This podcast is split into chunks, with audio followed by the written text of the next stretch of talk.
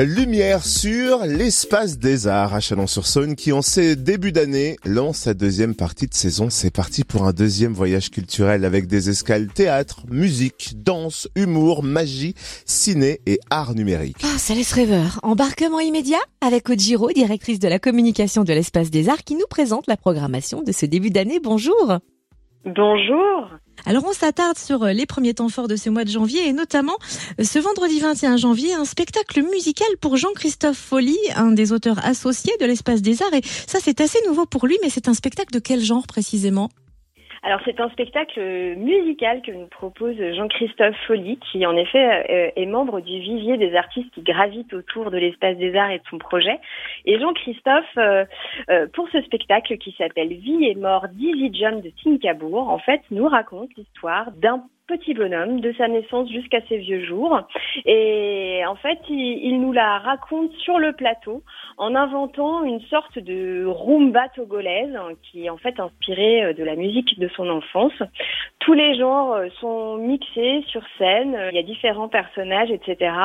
Et c'est tout à fait nouveau puisque Jean-Christophe vient tout juste de, de finir les, les, répétitions de ce spectacle et en tout cas ça sera vibrant et c'est une belle soirée à partager avec Jean-Christophe.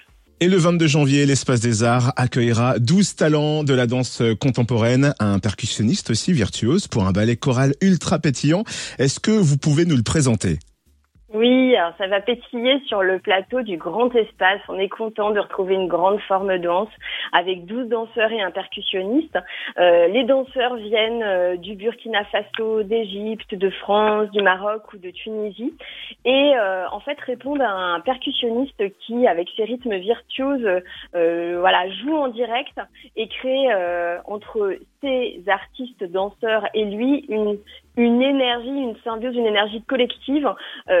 C'est euh, très coloré au plateau, ils sont munis de, bâtons de couleur, il y a des déplacements, tout est très vif. En tout cas, c'est c'est très joyeux, c'est très rythmé, ça fait du bien au mois de janvier. À noter aussi un opéra miniature le 25 janvier en co-réalisation avec le Conservatoire du Grand Chalon. Alors qu'est-ce qu'on entend par opéra miniature?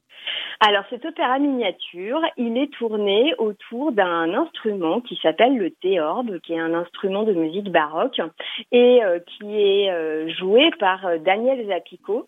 Et Daniel Zapico se trouve dans un décor une espèce de, de, de, de, castelet qui est en perpétuelle métamorphose. Et ça, c'est tout le savoir-faire de, de, ce créateur qui est Nino Lenné, qui a imaginé cet opéra miniature c'est très visuel et en fait la scénographie, ce décor évolue au fil de la musique et, et se métamorphose. On a l'impression euh, d'assister à des mirages et en tout cas c'est c'est un vrai bijou musical et c'est très beau et très délicat. Et pour clôturer ce mois de janvier du théâtre avec la pièce Pour autrui de Pauline Bureau, est-ce que vous pouvez nous résumer l'histoire alors, Pauline Bureau, c'est une jeune metteuse en scène et une autrice qu'on a l'habitude d'accueillir à l'Espace des Arts. Et là, elle s'empare en fait de la thématique de la gestation pour autrui, qui est euh, une grande thématique de société. Et en fait, elle romance cette thématique en fait pour parler de toute cette vérité qu'on peut traverser quand on cherche à avoir un enfant. Et donc c'est l'histoire d'un coup de foudre entre un homme et une femme. Ils s'aiment, ils ont envie d'avoir un enfant, mais malheureusement ils ne peuvent pas. Et ils vont vivre tout un tas de, péripéties pour euh, arriver ou pas à avoir cet enfant, euh, tout ça dans un décor euh, ultra modulable avec euh, toute une bande de super comédiens au plateau. Et c'est une très grande forme de théâtre qu'on aura la chance d'accueillir sur le sur le grand plateau de l'Espace des Arts. Et vraiment, venez parce qu'il y a beaucoup d'émotions au plateau et, et encore une fois, ça fait du bien de vivre tout ça.